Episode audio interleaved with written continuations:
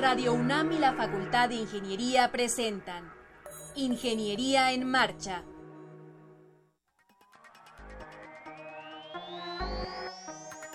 Un espacio dedicado a la divulgación del quehacer de la Facultad de Ingeniería. Ingeniería en Marcha. Le informamos sobre las innovaciones tecnológicas y de investigación. Orientamos en temas de autoconstrucción. Presentamos la cultura y las artes y compartimos nuestras victorias en el deporte. Ingeniería en Marcha.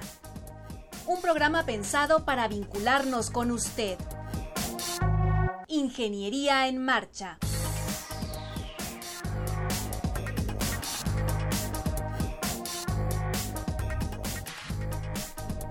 Amigos, muy buenas tardes. Con el gusto y con el entusiasmo de siempre les saludamos en este martes 20 de junio de 2017. Gracias por acompañarnos ahí en casita, en su oficina, en su automóvil. Yo soy Ernesto Mendoza y con el gusto de siempre eh, saludo eh, a Rodrigo y le mando, por supuesto, un saludo muy afectuoso a Alejandra Torres, que el día de hoy no nos acompaña. Y Rodrigo, ¿cómo estás? Muy bien, maestro, un placer compartir micrófono con usted.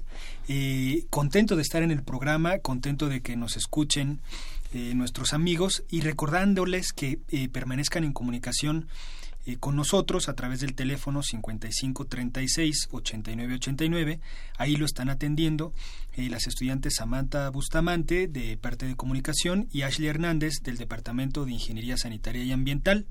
También tenemos otras vías de comunicación. Está Sandra Corona atendiendo redes sociales, Facebook y Twitter.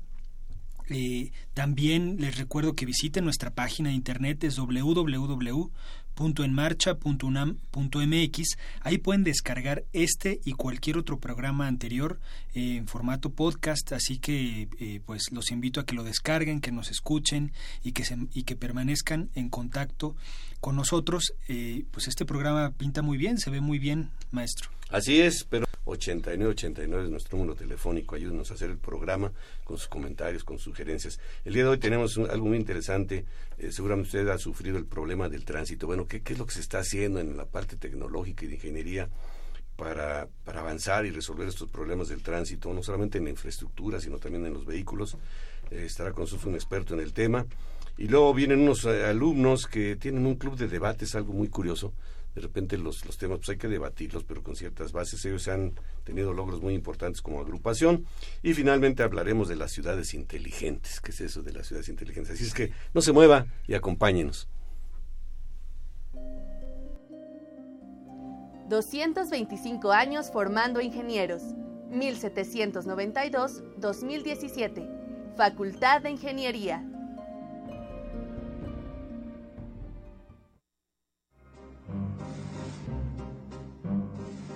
Para conocer las novedades editoriales que se publican en nuestro país, no te puedes perder la Feria de los Libros. Escúchalo todos los lunes a las 14 horas por el 860 de AM. Bien, como, comentamos al principio, está con nosotros eh, un experto en cuestiones de tránsito, el ingeniero Andrés Felipe Giraldo Ayala. Andrés, para nosotros. Andrés, buenas tardes, gracias por acompañarnos. Buenas tardes, gracias por la invitación. Bueno, nada más como presentación, él es actualmente profesor en la especialización de vías terrestres en el programa de posgrado de la Facultad de Ingeniería del UNAM. Y, bueno, pues te hemos pedido, Andrés, que nos platiques qué, qué es lo que se está haciendo. Tú sabes el problema del tránsito aquí en la Ciudad de México y en Bogotá. Tú eres, de, allá de Bogotá, de así es, Colombia, Bogotá, bueno, capital. Pero, pero ¿qué se está haciendo? ¿Qué, novedades hay en el ámbito de la tecnología? Hablamos ahora de, muchos aspectos eh, inteligentes también en el tránsito. Sí, este, bueno, gracias por la invitación de nuevo. En materia de movilidad hay muchísimos avances, pero eh, la mayoría están enfocados en lo operativo, es decir, en qué es lo que haces para que las cosas funcionen mejor una vez las personas estén movilizando.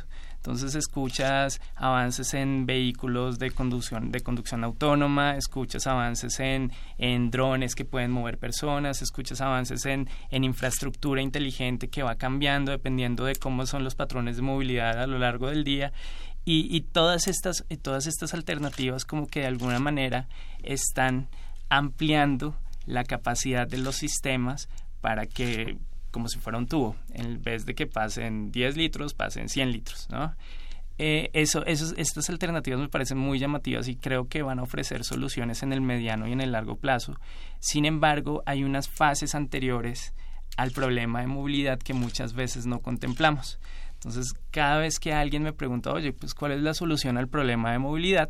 Mi respuesta es un poco coloquial y les digo, es, de alguna manera la política pública eh, ha estado un poco más rezagada que los avances en tecnología en ese aspecto. Lo que me parece a mí es que eh, hay unos lineamientos bastante claros de lo que se debe hacer para evitar los problemas de movilidad desde la parte de política pública pasando por la planeación, la estrategia, los estudios y llegando al operativo. A ver, Andrés, a ver si te entendí. Que la gente no se mueva. Exacto. ¿Cómo no me muevo? Pues, por ejemplo, trabajando en mi casa. Pudiera ser. Exacto, es una, es una, solución. Y de hecho, algunos países han, le han apuntado mucho a la opción del teletrabajo porque genera muchísimas economías a nivel micro, que es el de las familias, el de la persona que ya no tiene que irse a mover y que puede a lo mejor atender a su hijo. Vimos el video este viral de una persona que tiene una entrevista en su casa y sale el bebé por allá atrás. Todo ese tipo de cosas pues son cada vez más comunes porque en serio, inclusive yo soy de las personas que tiene una muy buena parte de su actividad eh, laboral en casa. ¿no? Eso ayuda muchísimo a resolver los problemas de movilidad. Pero luego hay otras estrategias que son, digamos, orientadas a la movilidad que es obligada. Eh, hay algunos que tenemos la opción afortunada de no tener que movernos, pero luego hay otros que tienen que moverse porque los ciclos económicos requieren que las personas se desplacen a donde se genera la producción y los bienes se desplacen a donde está el consumo, ¿no? Entonces ahí hay, ahí hay una dinámica que es inevitable y para la cual se planean como tres palabritas. Son tres palabras muy sencillas que, que, lo importante es que se apliquen en el orden, ¿no? Lo primero es eh, evitar, evitar la movilidad. Lo segundo es eh, cambiar, es decir, qué puedo hacer si ya tengo que moverme, qué tengo que cambiar para que esa movilidad sea más eficiente. Y ahí es en donde entra todo el discurso este de los sistemas de transporte público y el metro y el metro pesado y todas estas cosas. Y luego ¿Cómo hago para optimizar la operación? Que esa es la última fase. Esas, esas son las tres palabritas, optimizar. Tres palabras claves, evitar, cambiar y optimizar. Evitar, bueno, eso creo que sería una constante que deberíamos pensar. Las horas ya es caótico el tránsito, ya no podemos hablar de horas pico porque todos los días, los, todas las horas son. Pues eh, preguntarnos, ¿realmente tengo que salir? ¿Realmente tengo necesidad de hacer esto, de este traslado? Podríamos evitar quizá algunos viajes, otros van a ser difíciles. Yo ahorita que estabas hablando pensaba en las escuelas. Exacto. Pues los niños tienen que ir a la escuela, a menos que haya un sistema educativo en donde desde su casa pudieran estudiar. Los que trabajan en las factorías, pues tienen que ir a la... y así. Pero hay, hay muchas profesiones y muchos trabajos que sí se pueden hacer desde casa o desde no necesariamente de, de, forma presencial, ¿no? Y a lo mejor es un poco una la mentalidad este pues un poco arcaica, ¿no? Que existe todavía que, que uno tenga que estar checando en la oficina y luego se va a comer y checar la salida y regresa. Por ejemplo, uno como profesor, Rodrigo, pues podrías calificar tranquilamente en tu casa los exámenes cuando vas a hacer esa actividad, por ejemplo. Se, puede generar mucho trabajo eh, en casa o incluso mixto, ¿no? A lo mejor hay, hay algunas actividades del trabajo que hay que ir al centro de trabajo y hay otras que se pueden generar en casa y somos mucho más productivos así porque evitamos pues el tiempo de traslado, en fin. Sería cuestión de programar las actividades. La primera es evitarlas, una cambiar. Sí, bueno, solo, nada más en evitar, yo creo que hay una parte bastante importante ahí que es cambiar un poco la cultura empresarial, lo que decías, cambiar que los hábitos de los jefes que exigen que las personas estén sentadas en el escritorio para hacer algo que pueden hacer desde otro lugar pero también hay una parte que tiene que ver con un tema que van a ver más adelante con las ciudades inteligentes y es qué puedo hacer para que la oferta de vivienda esté lo más cerca posible de donde se realizan las actividades que necesitan realizar las personas, ¿no? Entonces ahí hay un, un, componente un poco de planes de desarrollo urbano, un componente un poco también de estrategias para, para, para diseñar el precio de renta de las viviendas, evitar que las personas tengan que estar viviendo, digamos en el caso de Ciudad de México, en el Estado de México, vemos el ejemplo, por ejemplo, que se está detonando un desarrollo inmobiliario impresionante en unas zonas que muy probablemente van a generar problemas enormes en materia de movilidad. Entonces, es, es, también integrar el problema de la movilidad con el problema del desarrollo urbano, con el problema inmobiliario, con el problema de la política pública con respecto a cómo incentivas o desincentivas cierto comportamiento en materia de renta a través de impuestos. Es, es un poco más complejo. Ahora, en el tema de cambiar, ese tema yo creo que es el que más escuchamos todo el mundo está tratando de, convencer a las personas de utilizar más el metrobús, de irse más en metro, de caminar más, la bicicleta. Ese es justo el punto en donde en el plazo inmediato podemos afectar más como ciudadanos, aportar más en la solución al problema de la movilidad. Pero, por ejemplo, ese cambio también debe darse de manera ordenada, porque, por ejemplo, ahorita yo lo que percibo es que el número de motocicletas está creciendo exponencialmente. Así es. ¿Y, y, y qué, hacia dónde nos lleva esto? Tú ya lo has vivido. Sí, bueno, Bogotá es un, un, un, ejemplo negativo de lo que puede pasar cuando propones alternativas y políticas orientadas al cambio modal, es decir, a utilizar más otras alternativas que no sea el vehículo privado, pero no se, no se orienta de manera adecuada. Entonces, tienes una cantidad de motocicletas que están afectando negativamente en materia de contaminación, en materia de seguridad para el viajero, en materia de seguridad pública y en materia de tráfico de los vehículos y de los autobuses, que finalmente pues son los que queremos que anden más rápido en la ciudad, ¿no? Eh, yo creo que mm, las motocicletas per se no son nuestros enemigos ni son un problema, simplemente es la forma en cómo las regulamos y cómo incentivamos el uso de esa alternativa para la mayoría en vez de para las personas que en realidad la necesitan. ¿no?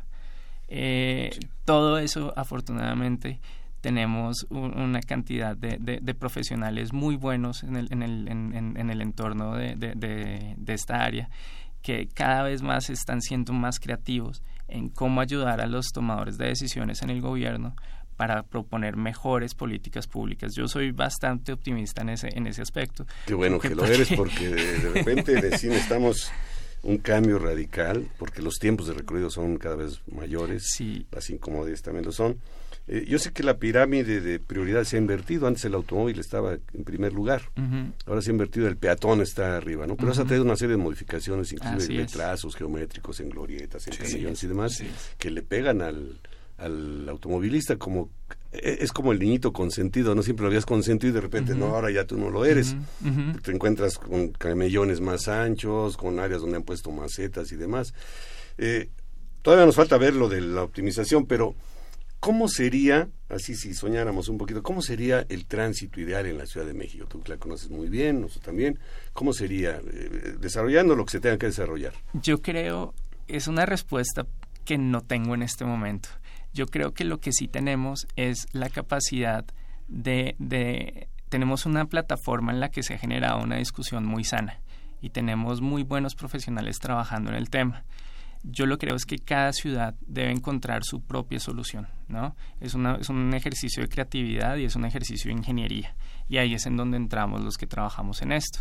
Por eso sigo siendo optimista. Yo, yo no sé si, si deberíamos orientarnos más a un modelo de ciudad compacta, eh, tipo Bogotá, que tiene una densidad altísima y entonces los viajes son muy cortos, pero tampoco funcionó porque la infraestructura eh, está orientada todavía al automóvil, entonces se generan congestiones larguísimas y los tiempos de viaje siguen siendo muy largos, o deberíamos orientarnos a una ciudad tipo europea en donde eh, está todo conectado fácilmente con, con bulevares peatonales y tienes bicicletas y tienes además eh, lugares comerciales muy cerca a tu casa, entonces no tienes que ir hasta el Walmart para comprar unas manzanas, sino lo puedes hacer abajo, en la planta baja del edificio en donde vives yo creo que debe haber un ejercicio de, de, creatividad, de ingeniería y sobre todo de trabajo de las personas que estamos dedicadas a esto. Eh, ¿qué, ¿Qué alternativas o qué, qué, qué aspectos, digamos, por llamarle así, futuristas has encontrado en, pues tú eres experto en el área, ¿no? Que, ve, que ves que vienen a futuro para, para en, este aspecto, ¿no? De, de, del cambio que podría haber no sé, nos imaginamos en tres dimensiones, a lo mejor no drones o autos voladores o no sé cómo se así le llama. así es. Mira, yo, yo también soy optimista en, el, en, el último, en la última palabra, que es en el operativo, y creo que es en donde más avances tenemos y en donde más los autónomos me parece que pueden llegar a aumentar la capacidad de la infraestructura que ya está instalada. Y ese aumento eh, definitivamente va a generar en, menor, en menores tiempos de viaje y, y, digamos que viéndolo en términos empresariales vas a aprovechar al máximo los activos que ya construiste. O sea, ya pagaste por ellos, pues ahora sácales el mayor provecho. Está el tema de los vehículos compartidos, el Uber y todas estas alternativas que bien reguladas y bien manejadas pueden ayudar a que las personas que necesitan moverse con automóviles pues lo sigan haciendo, claro. pero reduciendo la motorización, teniendo menos vehículos circulando y estacionándose en las zonas que pues, están ocupando un montón de espacio, eh, aprovechando al máximo el espacio de las ciudades. ¿no? las ciudades viven de su espacio, es, el activo más preciado que tienen y, la tecnología está apuntando a, aprovechar al, máximo eh, eh, pues esos bienes que ya poseen. A ver, aquí el señor Eduardo Cisneros nos dice, México no tiene buena vialidad, me imagino habla de la Ciudad de México, ya que todos los repartidores hacen lo que quieren, porque no hay autoridades. Lo óptimo sería que los repartos se hicieran en la noche y así no perjudicaran al tránsito. A mí me parece que está, está muy bien orientada. Yo creo que tiene gran parte del transporte de carga dentro de las ciudades operando en las horas en donde hay más congestión es innecesario. Sí, es una locura, ¿no? Oigan, pero a ver, yo, yo voy a hacer aquí eh, en la noche, imagínate en la noche los repartidos, ¿qué crees que va a haber? Mucho ruido. No, y muchos asaltos. Y muchos asaltos. Pues sí. Entonces tiene que ir concatenado. Exacto. es una cuestión de política pública y de pensar las cosas desde el origen, ¿no? Eh, tiene que haber un estudio de soporte que pueda medir las externalidades negativas de cada una de estas ideas que pueden ser muy buenas, pero pues no lo sabremos hasta que alguien se siente a pensar en todos los aspectos que, están detrás de esa medida. Yo lo que creo también es que el, comportamiento de los usuarios, el comportamiento de los conductores de autobús, de los que conducen taxi, del, del usuario de vehículo normal, afecta negativamente de una manera muy importante la capacidad de las vías. Es decir, eh, el hecho que estés cambiando de carril cada vez que, que, el vehículo de ah, adelante se frena, el hecho de que los autobuses estén tomando dos o tres carriles para poder hacer la parada y subir a los, a los pasajeros, todos esos comportamientos que a veces nos parecen mínimos afectan muy importantemente la congestión. O sea, desafortunadamente Ciudad de México está en un periodo en donde la curva de, de, de capacidad y de velocidad está llegando a su límite. ¿no? Entonces cualquier comportamiento negativo va a generar un efecto potencialmente muchísimo mayor que el que generaba hace dos años. Oye Andrés, eh, tenemos muy poco tiempo, pero este, híjoles que hay muchas preguntas. Eh, ¿Tú qué opinas de que se hayan reducido las velocidades en algunas avenidas importantes de la Ciudad de México? Este, en lo personal y sin conocer muy bien los estudios de soporte, porque yo me imagino que habrá estudios que, que hayan dicho que pues, pues los, los 40 kilómetros son los correctos. Eh, a mí me parece que cualquier medida que ayude a que las personas se comporten más civilizadas y reduzcan la accidentalidad está bien. ¿no? Finalmente, la visión cero que tanto se habla de, de que haya menos accidentes y menos muertos hasta llegar a cero, por, eh, en materia de, movilidad, pues a quien no le gusta, ¿no? ¿Tendrá efectos negativos? Seguramente sí. Yo creo que está bien intencionada si está acompañada de otras en las que no se han pensado. Por ejemplo, vas a regular la velocidad, perfecto, hazlo, pero quita los topes. Los topes en la Ciudad de México le son impresionantes. Cuando llegué a vivir acá no creía la cantidad de topes que existen en todo lado. O sea, en avenidas principales con velocidad regulada de 80 kilómetros te encuentras un tope. Incluso peligroso. Es, es, es, es, loquísimo, es absurdo porque no solamente afecta la seguridad, sino que afecta el comportamiento de las personas, afecta el gasto por mantenimiento de los vehículos, la contaminación, tiene un montón de externalidades negativas, pero parece que es como una solución muy inmediata adoptada por los vecinos de una manera, digamos, urbanismo guerrillero, hacen y solicitan y lo hacen y lo ponen y ahí están, ¿no? Entonces, está bien la reducción de velocidad, yo creo que está bien, pero pues acompáñala de otras cosas que van primero, ¿no? Sé que el problema de tránsito es algo muy complejo, pero si tuviéramos que tomar la decisión ahorita de hacia, dónde canalizar la inversión, ¿tú hacia dónde la canalizarías? ¿Hacia qué modo de transporte?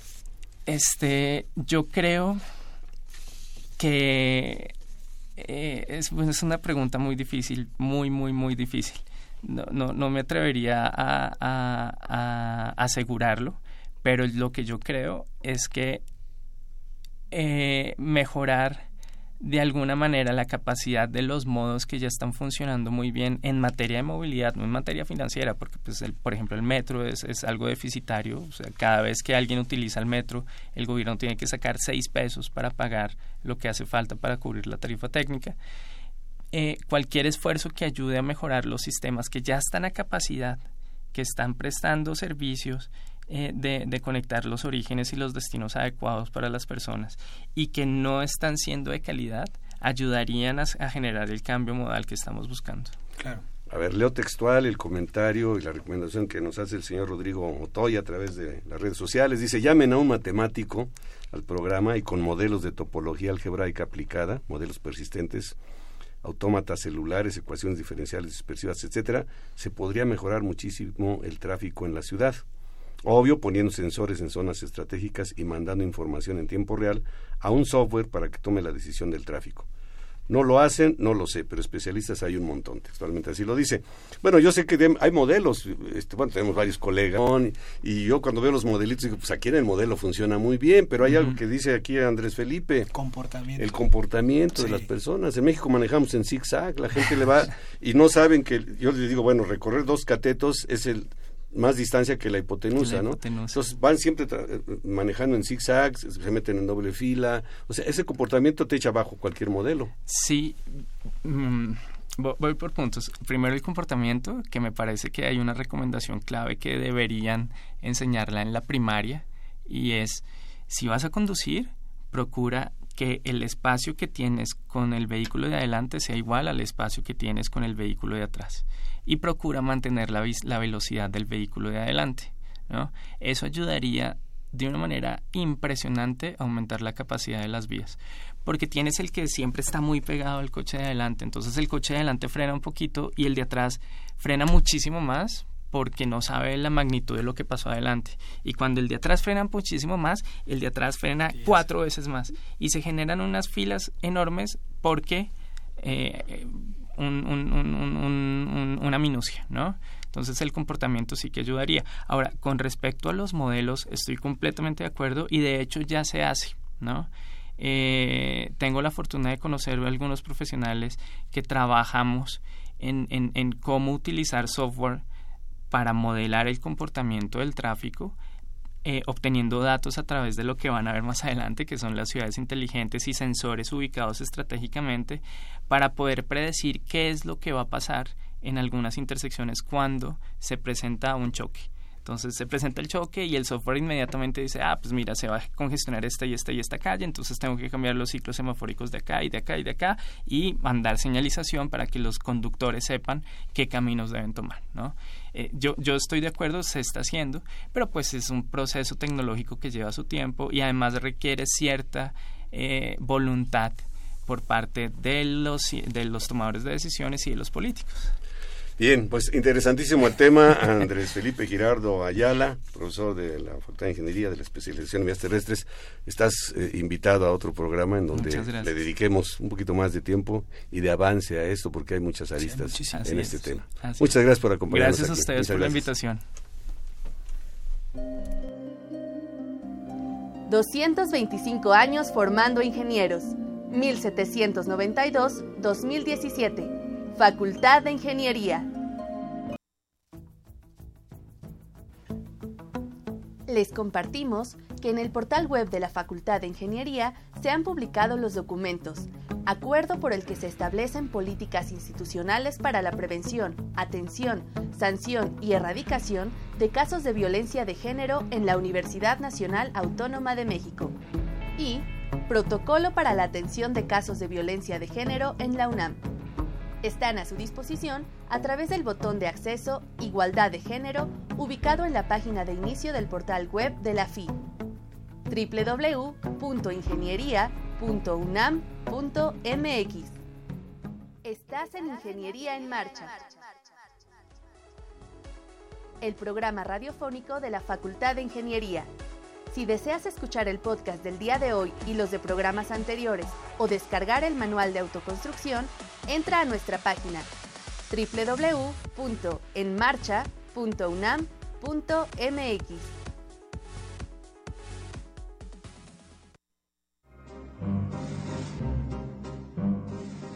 Para conocer las novedades editoriales que se publican en nuestro país, no te puedes perder la Feria de los Libros. Escúchalo todos los lunes a las 14 horas por el 860 de AM.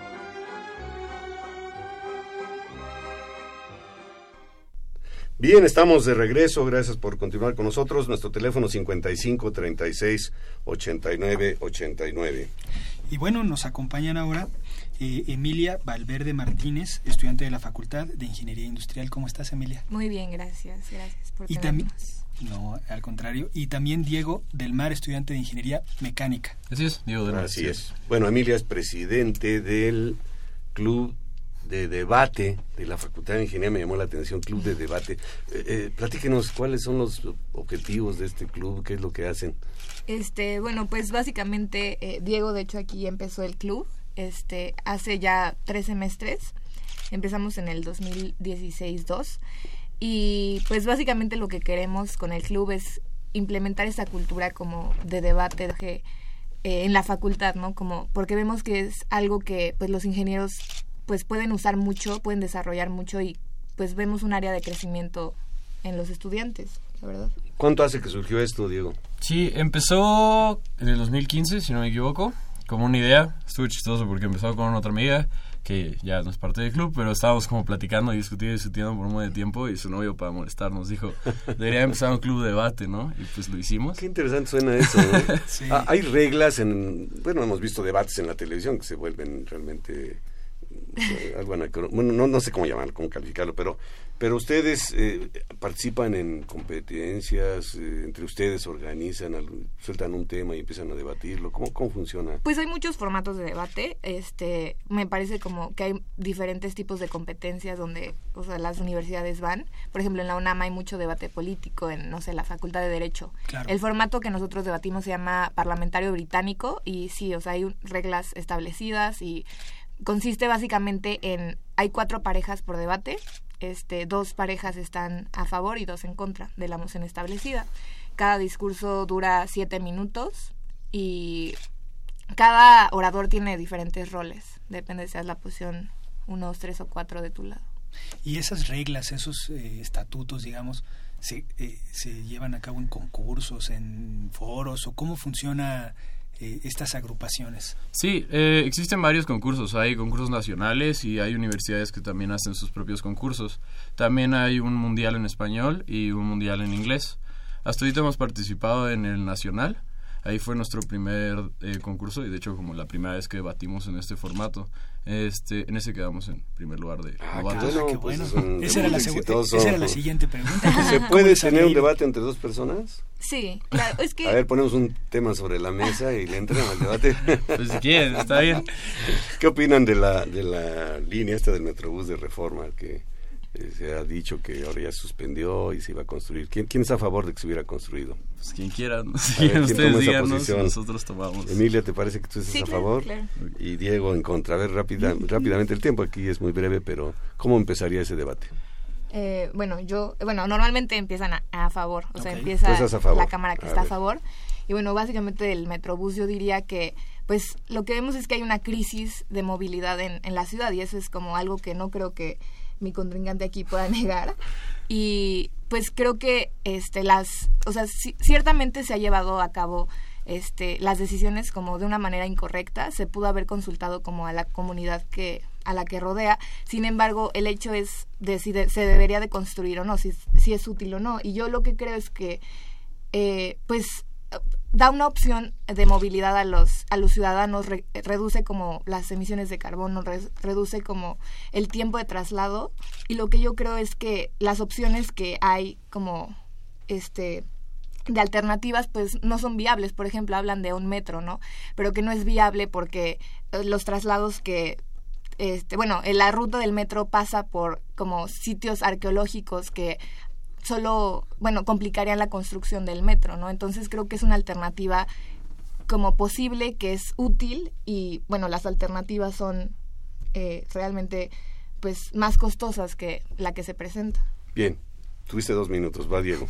Ahí tendría yo que primero refutar un poco lo que ella dice, dice que es la única posibilidad y eso para empezar de principio pues tal vez no es tan correcto, ¿no? Porque para empezar el problema de vialidad de México es muchísimo más grande que esto, ¿no? Viene de un, surge de la sobrepoblación de la ciudad y yo creo que ese es el problema de raíz que se debería de solucionar. Entonces, por eso sería como un poquito como respondería.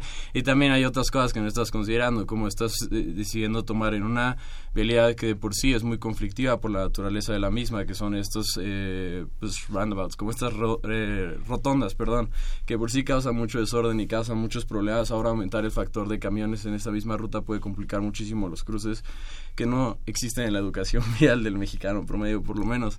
Y otras cosas es el factor ambiental, ¿no? Hablamos sobre cómo reduciría el, pues los, el dióxido de carbono y demás pero también hay otras cosas que se han mencionado, ¿no? Como que se pone en riesgo las especies de árboles que hay en esa zona, como que probablemente no se ha verificado qué tan eficientes serían estos camiones, el uso de esos camiones no se sabe qué tan popular sería y demás cosas, y además el factor último que sería la parte histórica de esta ruta, ¿no? No es una ruta cualquiera, no es una calle cualquiera, es una calle con muchísimo valor histórico que inclusive llega a atravesar el em, bosque de Chapultepec, ¿no? Otra como entidad histórica protegida. Bueno, ¿quién ganó el debate? ¿Cómo, cómo en una competencia se califica?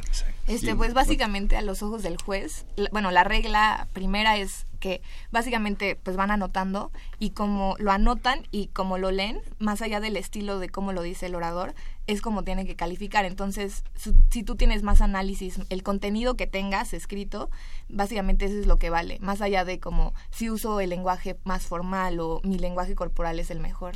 Pero también puede haber un poder de convencimiento. Hay personas que tienen argumentos, a lo mejor no válidos, pero que la manera en que lo dicen. Justamente una vez un, juez nos dijo algo así como de que si no sabes cómo decir tu mensaje, por más bueno que sea, pues no les va a llegar al, receptor, que es el juez. Entonces... O sea, en realidad lo que se califica son los argumentos, ¿no? Pero nos gusta ver la manera en la que se habla como una herramienta para, para pues, llevar estos argumentos al público. Si uno dice argumentos muy buenos, pero son muy poco claros, o la forma en la que se expresan no se entiende muy bien, pues argumentos se pierden, ¿no? Entonces ahora sí que la forma solo es una herramienta para transmitir el mensaje. Cuando son estos concursos, ustedes saben de antemano si van a hablar a favor, en contra, y, saben, saben el tema, cuánto tiempo tienen para prepararlo, sí. y tienen que algunos aspectos improvisar o todo lo llevan así eh, muy preparado, muy estudiado, incluso eh, ensayado, ¿no? Lo que van a decir en esos siete minutos que mencionaban. No, de hecho, cómo funciona es que te da el tema 15 minutos antes y también la posición. Entonces, por ejemplo, te puede tocar ser cámaras altas, que son los primeros, por decir algo, del gobierno. Entonces, es presentar el tema, ¿no? Explicarlo. Te pueden también tocar las cámaras bajas de la oposición. Entonces, todo lo contrario, es como cerrar todo y estar en contra del, del tema inicial, ¿no? Entonces, son 15 minutos antes. Y además agrega el factor de que en esos 7 minutos que uno tiene para hablar, durante 5 los puede, puede ser interrumpido, ¿no? Por la oposición o por los contrarios, pues. Entonces, también tiene uno que estar un poco a las vivas de esas preguntas, ¿no? Uno no se puede preparar para todo. Entonces, más es una preparación general de pensamiento analítico y como de quitarse el miedo a hablar en público que de temas específicos. ¿Qué tantos clubes hay ahí? ¿Son todos en la universidad o son de diferentes escuelas donde ustedes participaron? No, pues están muchas escuelas desde el ITAM, el TEC, la Libre de Derecho, este, la Universidad de Guadalajara. Este, Morelia también tiene un equipo muy fuerte. Hay muchas, Universidad de Veracruz. Eh, cuando es el nacional, específicamente, se juntan muchísimas universidades del país en el último torneo que debatimos fue nada más interuniversitario de la Ciudad de México. ¿En dónde se llevó a cabo? Alrededores, en el ITAM. Hasta ahorita como los que tienen pues, tal vez un interés más grande o bueno, más miembros en sus clubes son el TEC Ciudad de México y el ITAM. Pero ahí ustedes ganaron el primer lugar. Sí, en el ITAM, sí. Pues ¿Y, ustedes dos están solos en el club o hay más integrantes? Pues hay más integrantes, la cosa es que... Eh, Somos poquitos, la verdad. Eh, en teoría, para practicar deberíamos ser ocho, ¿no? Y normalmente hemos sido seis nada más y ahí dobleteamos, hacemos doble función para poder formar un, debate completo. Pero sí, somos seis como principales y bueno, otros que fluctúan, ¿no? Que llegan a algunas sesiones y se van y demás, pero hay seis como de base. y la realidad es que, del, eh, bueno, Diego y yo somos los que han estado presentes en las competencias porque pues sí son no sé, muy duras y duran todo el día. Entonces no, no, es fácil que los miembros del club puedan ir. ¿Es fácil perder el control en un debate? Yo creo pues, que sí. Pues sí, a, a, mí en lo personal me pasa más cuando defiendo algo que me apasiona a mí, porque cuando defiendo lo contrario como que lo hago con mucho más cuidado, pero cuando es algo que me apasiona a mí, a veces pues sí se lo toma un poquito uno más personal, que no debería, ¿no? Pero hay veces que es difícil controlarse. Y también muchas veces pues las interrupciones y el idioma no es tan formal, digamos, no se habla de manera tan formal, entonces a veces, no sé, a veces uno sí puede tener como medio enemigos ahí en el debate, pero realmente no debería de uno tomárselo personal, es algo, es un ejercicio como un deporte cualquiera. Y normalmente como si las cosas se llegan a calentar, que casi no pasa, adentro del debate, ya una vez que salen, salimos todos al pasillo, ya, estamos tranquilos. dan la mano y todo, ¿no? Exacto. Eh, yo creo que es un buen espacio para que inviten eh, a compañeros de la facultad, que les den algún teléfono o correo de contacto para que siga creciendo este, este club. ¿Dónde los pueden contactar? Este, bueno, en Facebook estamos como Club de Debate eh, Facultad de Ingeniería. Este, igual tenemos nuestro correo que es clubdedebatefi@gmail.com. Y bueno, normalmente nos reunimos los sábados en la facultad, en un horario de 11 a 2, pero estamos más o menos definiendo los horarios para este siguiente semestre. A ver, el correo nuevamente, Club de Debate. FI, arroba gmail. Ah, primero FI, luego arroba, yo puse todo al revés, gmail.com. sí. Así es. Ahí está la invitación. Yo creo que hay muchas personas interesadas y además debemos desarrollar esta capacidad. Porque a veces tienes que defender un proyecto vamos a decir, en un proyecto de inversión, simplemente defenderlo. Va a haber detractores, como ahorita el ejemplo que pusimos aquí para que pues, nos divirtiéramos un poquito. Y, y, esa facilidad de palabra que de repente a los ingenieros nos achacan que nos hace falta, pues es una manera de desarrollarlo también. Creo que eso es algo como que al menos en mi experiencia fue interesante, porque llegas como ingeniero y pues todos creo que te subestiman, ¿no? Como que no no piensan que vas a saber como de política, de economía, cosas así, y llegas a demostrarles como que nuestra manera de pensar sí es muy analítica y sí cuadra dentro del debate.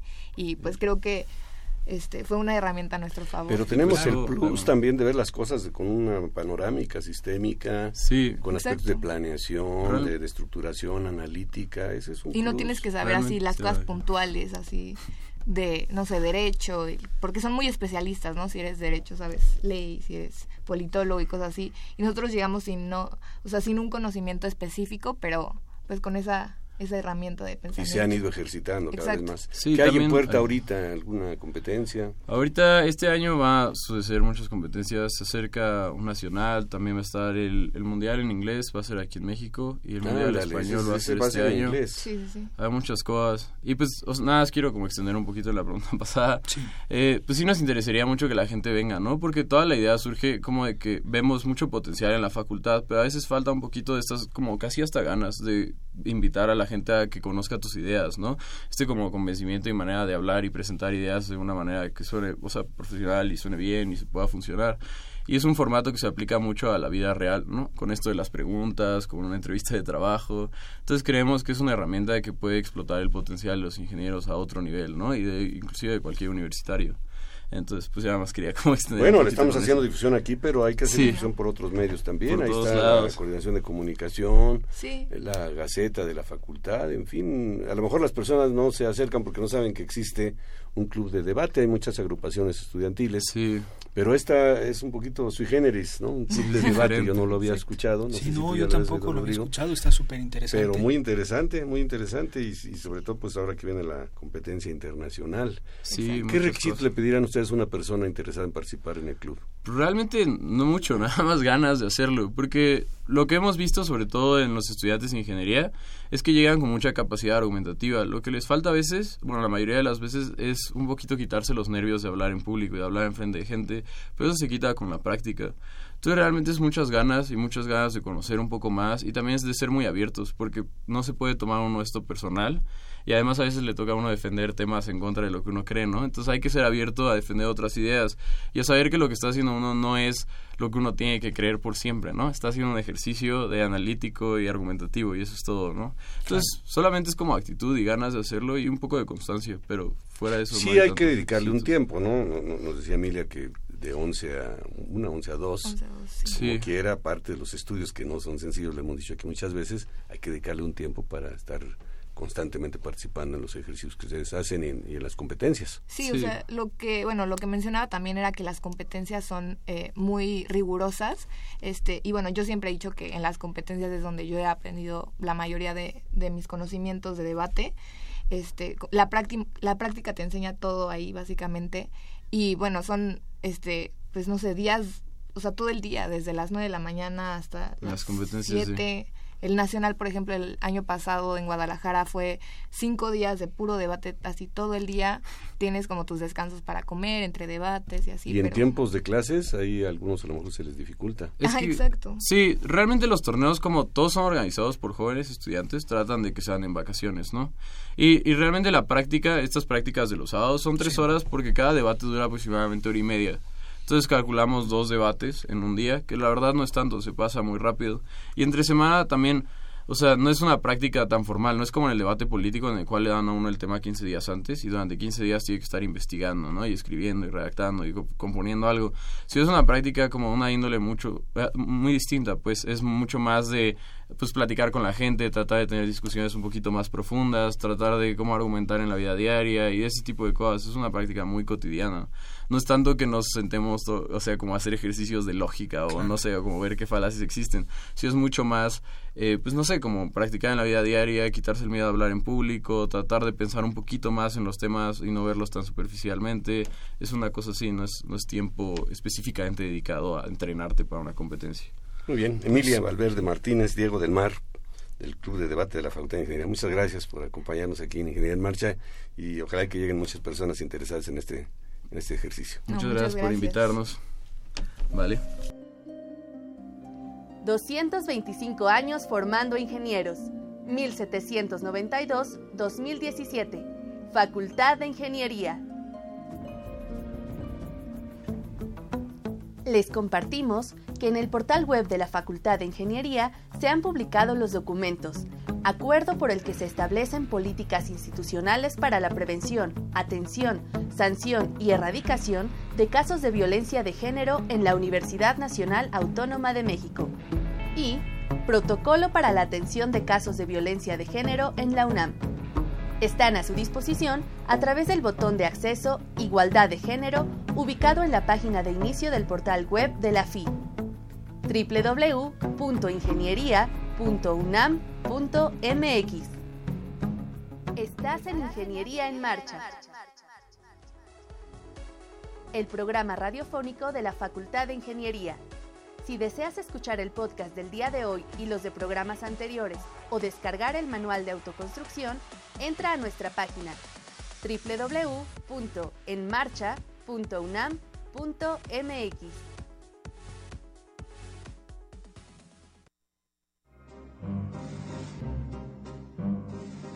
Para conocer las novedades editoriales que se publican en nuestro país, no te puedes perder la Feria de los Libros. Escúchalo todos los lunes a las 14 horas por el 860 de AM. Amigos, estamos de regreso con ustedes. Queremos agradecer eh, las llamadas y las comunicaciones vía redes sociales antes de continuar con el programa. Agradecemos eh, sus comentarios a Arturo Arturo, a Hilda San Román, a Jorge Morán Guzmán, a la doctora Ana Carrera, profesora de la facultad, le, le agradecemos, le mandamos un saludo.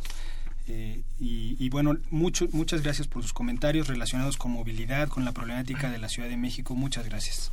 Bien, está con nosotros el maestro en Ingeniería Rafael Salcedo Villanueva, profesor de la Facultad de Ingeniería. Bienvenido, Rafael. Hola, Dios. Muchas gracias. Rafael es profesor en la especialización de Ingeniería Sanitaria y Ambiental. ¿Estoy Así es, sí, bienvenido, Rafael. Y vamos a hablar de un tema bien interesante, ciudades inteligentes. Ya oíste el segmento anterior del tránsito, el problema del tránsito y varias veces mencionó Andrés Felipe que estaba de cierta manera en algunas partes ligada con las ciudades inteligentes. ¿Qué debemos entender por una ciudad inteligente?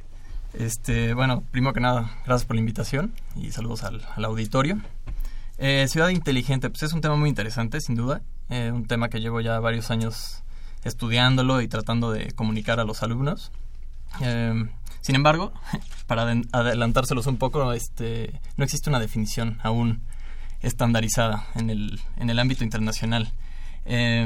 hay hay este, razones por las cuales se lleva este, este, esta materia por, por las cuales ha estado estudiando. No sé si ustedes han escuchado de ciudades verdes, ciudades sustentables. Sí, claro. Este, bueno, todos van bastante de la mano. No es la misma, no es el mismo metaconcepto, pero todos van de la mano. Eh, entonces, bueno, yo hice una maestría de que se llamaba Energía para las ciudades eh, inteligentes, ¿no? Entonces, eh, ¿por qué se ha estado estudiando esto? Por tres razones principales. La primera es que en 2008 se traspasó la barrera de población rural hacia población urbana. 2008 dejó de ser la población mayoritariamente rural y se, y se, mudaron a las ciudades. Estamos hablando que en 1900 eran 200 millones de habitantes en el mundo y eran una octava parte de esa población vivía en el campo. Ahora, eh, 2017, ya estamos en 53% de la población es urbana, 3.5 eh, billones de habitantes mundiales, eh, un tercio de esa población está en India y China, como muchos ya lo saben. Eh, también tenemos que recordar, bueno, eso en cuanto a la población. En 2100 se estiman, las Naciones Unidas estiman que van a haber 10 billones de habitantes y que, ¿cuántos? 8 de cada 10 habitantes van a vivir en ciudades. Por lo tanto, pues es imprescindible hacer estudio de dónde va a vivir la gente y dónde van a, consumirse los recursos del mundo. El segundo punto, el más importante en mi opinión, es el de los recursos, bueno, no, el medio ambiente, cambio climático, que como todos saben ya es irrefutable, innegable. Eh, las las este, juntas de cooperación de las Naciones Unidas, las famosas COP, que ya han escuchado, en las cuales, pues, además de hacer revisiones por el panel de expertos, también se, se llegan a acuerdos entre todos los países para tratar de mitigar la huella que estamos dejando como hombres en, el, en la faz de la Tierra. Entonces, eh, pues es importantísimo. Esos dos puntos son los, digamos, los primordiales, en mi opinión, por los cuales se estudia las ciudades y cómo se van consumiendo los recursos. Con base en todo esto, es pavoroso, ¿no? De, de 2008, en donde la población cambió de rural a urbana, pero para 2100 lo que se avisó era 10 billones, de los cuales 8 de cada 10 Exactamente. vivirán en ciudades. Se van, se, van a, se van a hacer un poco irrelevantes la, la población rural o sea, en el, en el ámbito de consumo de recursos. ¿Y los alimentos dónde se van a producir? Exactamente, ese es el, paradigma que se tiene que, ahora atender y resolver.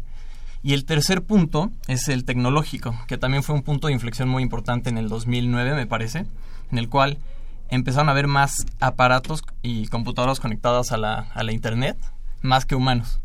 O sea, ya nos traspasaron la barrera de, de, humanos, de esos 3.5 billones. Nos van a dominar. Nos van a dominar. Paso, Exactamente. Eh, de hecho, es lo que llaman, es un concepto que llaman el Internet de las cosas. No sé si han escuchado. Sí, he oído la palabra, pero no sé es, Es la idea, el concepto de que todas las cosas estén conectadas y que transmitan un cierto una información o que pueda tener un cierto nivel de control, no este Yo un ejemplo por ahí de un refrigerador que te va a informar eh, la cantidad de, huevos. y todo lo que Exactamente, ya existen este tipo de a todo le agregan el apelativo inteligente, lo cual empieza a desprestigiar el pues el concepto que, del que les vengo a hablar de ciudades inteligentes, porque ahora ya todo se le agrega inteligente, ¿no? Edificios inteligentes, carreteras inteligentes. Exactamente, entonces, eh, bueno, esos son los tres puntos primordiales. Ahora, hoy en día ya se, llama, ya se habla del Internet del, del todo, Internet of Everything. ¿Por qué? Porque ya todos, incluyendo los humanos, estamos conectados en tiempo real, o sea, estamos transmitiendo con nuestros celulares a dónde vamos, a la velocidad a la que nos movemos, este, etcétera, lo que compramos, lo que hacemos, lo que hablamos. Entonces, ya estamos hablando de nuevos paradigmas y con los cuales se pretende resolver problemas de ciudad. Eh, la ciudad inteligente no se puede hablar sin mencionar a los a la ciudadanía, ¿no? O sea, mucha gente tiene la idea o la venden, digamos, implementaciones o estrategias de ciudad inteligente como si fueran este un diseño de en una caja negra, ¿no? Como dicen los gringos. Este no, o sea, la tecnología por sí sola no va a traer beneficios a la, a la, a la sociedad. la tecnología, aunada de conocimiento, va a hacer que los ciudadanos puedan hacer uso loable, ¿no? Para, para la ciudad, ¿no? Para el beneficio de una ciudad. No sé, en materia de Ciudad de México, se me ocurren dos temas muy importantes. El de movilidad, que bueno, ya lo comentó Andrés Giraldo, que además este, es socio mío de, una empresa. Entonces nosotros recabamos información de campo, ahorita les menciono un poquito de eso. Pero los temas que a mí me, digamos que con los que más investigo en la clase son los del agua, el paradigma del agua en la Ciudad de México y el paradigma energético, ¿no? el, el eléctrico específicamente.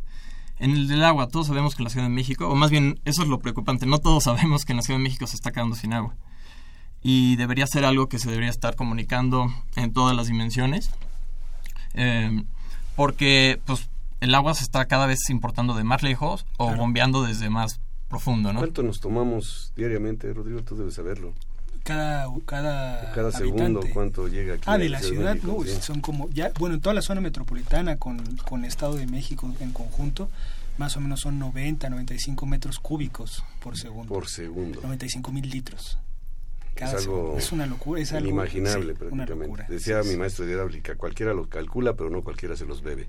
95 mil metros cúbicos cada... 95 mil litros. 95 mil litros, perdón, cada segundo requiere esta ciudad. Exactamente, y, bueno, si eso lo sumamos al hecho de que esta era una ciudad intrínsecamente lacustre y que pues digamos que se fundamentaba su grandeza en eso, en que eran unos grandes lagos. Hace no mucho, hablando en términos geológicos, hace nada. Este, y ahora realmente es un desierto de concreto, como me gusta metaforizarlo. Eh, hay una gran escasez de agua y sin embargo donde hay gran escasez de agua, que es la zona baja, la zona oriente de la ciudad, pues sufre de los estragos de, de hundimientos por, por lluvias. Ahorita en estas épocas de lluvia, pregúntenle a cualquier conocido que tengan en el Valle de Chalco, en el oriente, en Iztapalapa, en, este, en. Entonces se vive esa gran paradoja y nadie se cuestiona qué va a pasar cuando se acabe el agua. O sea, el gobierno se jacta de megaproyectos de infraestructura, el proyecto más grande de su tipo, la, este, el sistema Kutsamale y el ERMA, pues sí, son, son impresionantes hablando de, en términos de ingeniería, pero no si uno se cuestiona, y regresando al tema de ciudades inteligentes, que la innovación es imprescindible, cuestionarse todo el tiempo como ciudadanos, ¿esta es la mejor manera de solucionar las cosas? Yo diría que no, o sea, yo pensaría que lo mejor sería, bueno, como ciudadanos tenemos que este, saber, estar conscientes de cuánto consumimos y quizás reducirlo, ¿no? O sea, si hay ciudades en el mundo que están consumiendo 100 litros al día pues, y acá 300, pues ¿por qué tenemos que consumir 300 litros aquí al día? Eh, por otro lado, se tiene el problema de las fugas. Escuché en, un, en una muestra anterior de ustedes que entrevistaron unos chavos que tenían ahí una aplicación que reparaba tuberías y... Ah, sí, hacer excavación. De las exactamente. Entonces, esos son los nuevos paradigmas que se tienen que resolver ya no son invasivos, ahora todo se hace con robotcitos y con camaritas y, y eso es parte de lo que está de cómo podemos utilizar la tecnología a nuestro favor. Obviamente la tecnología como tal, como les mencioné antes, de manera, o sea, por sí sola no puede resolver los problemas, ¿no? O sea, por ejemplo, el caso de Ciudad Segura en la Ciudad de México, que desplegaron, no me acuerdo, 10.000 o 100.000 cámaras por toda la ciudad, por sí sola no ha hecho nada. De hecho, he estado leyendo muchos artículos y no no han o sea no mejorado el, pues digamos que está Es, está un poco debatible si han mejorado el nivel de seguridad en la ciudad ciertamente sí puede ayudar al nivel de percepción de seguridad pero una cosa es la percepción de seguridad y otra cosa es que te asalten entonces creo que la tecnología por sí sola es inerte son ceros y unos son simplemente implementaciones digitales. Claro. Y, y eso es algo muy importante. En las ciudades inteligentes hay un fenómeno que se llama brecha digital en la cual lo que a lo que se refiere es que no puedes nada más llegar y decirle a, las escuelas, ah, te voy a poner nodos de Wi-Fi para que toda la gente se conecte o en los parques, creo que también fue una implementación del gobierno hace unos años, sin antes hacer todo un sistema de comunicación, comunicarlo en las escuelas, en los clubs. Que, que, haya, que haya energía eléctrica primero, ¿no? Sí, bueno, sin duda. Porque así ha sucedido en algunos estados de la República. Exactamente. O sea, se tiene que innovar, pero... y ser creativos, pero con comunicación, con eh, ser inclusivos, sean sistemas inclusivos. Exacto. Eso es primordial. Rafael, perdón que te interrumpa. ¿Cómo, ¿Cómo podríamos entonces incrustar el concepto de ciudad inteligente a la cuestión del agua, que es tan importante? Bueno, eh, como les decía, ¿no? estos compañeros implementaron, o sea, es tecnología mexicana la que se está desarrollando, eh, se pueden hacer sensores. El mismo, la misma UNAM, yo estuve ahí con unos ingenieros que están en el programa de Pumagua. Pumagua. Ajá. Están poniendo sensores en varios nodos del sistema de, distribución del agua, con los cuales se pretende eh, tratar de incluso predecir cuando van a haber fallas en el sistema para atenderlas antes de que exista la falla y que se fugue muchos miles de litros o en el peor de los casos que se detecte la fuga, ¿no? O sea, con caídas de presión. Entonces están monitoreando los este, transitorios hidráulicos y con eso se puede predecir.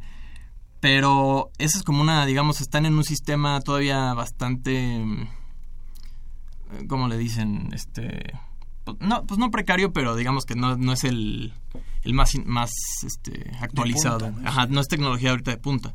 En varios países, mm, incluyendo Singapur, Ahí hicieron una implementación parecida con sensores, monitoreaban todo el sistema de aguas y lograron reducir de 30% de fugas al sistema global a 2%.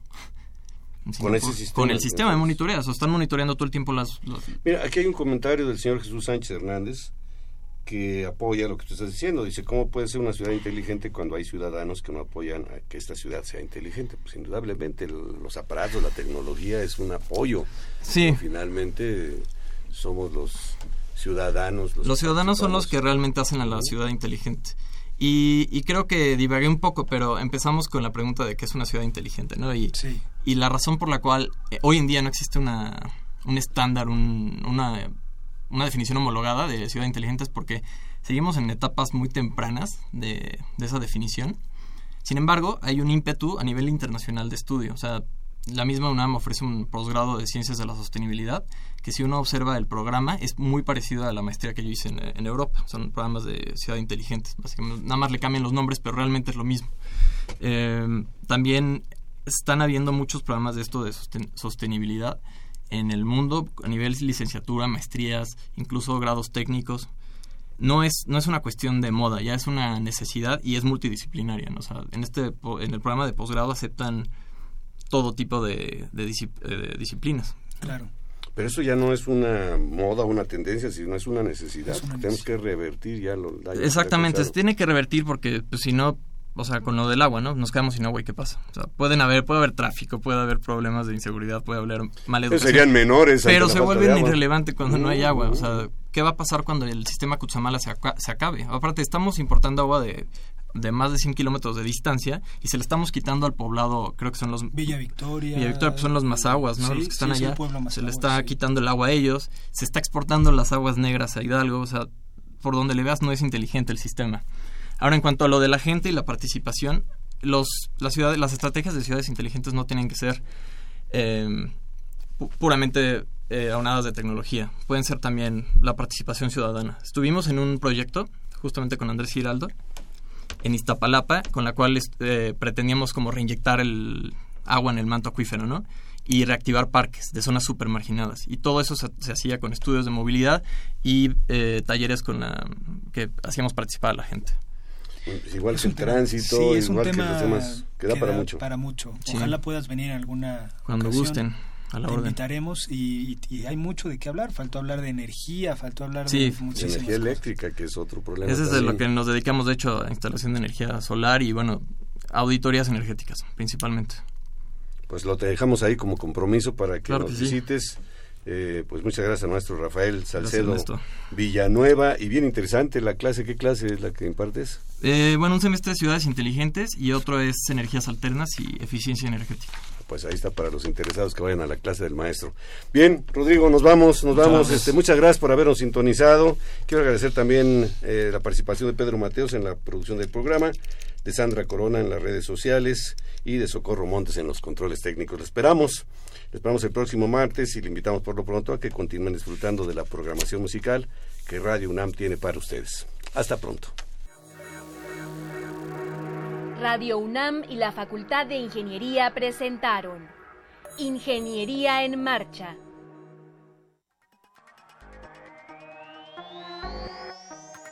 Un espacio dedicado a la divulgación del quehacer de la Facultad de Ingeniería. Ingeniería en Marcha. Le informamos sobre las innovaciones tecnológicas y de investigación. Orientamos en temas de autoconstrucción.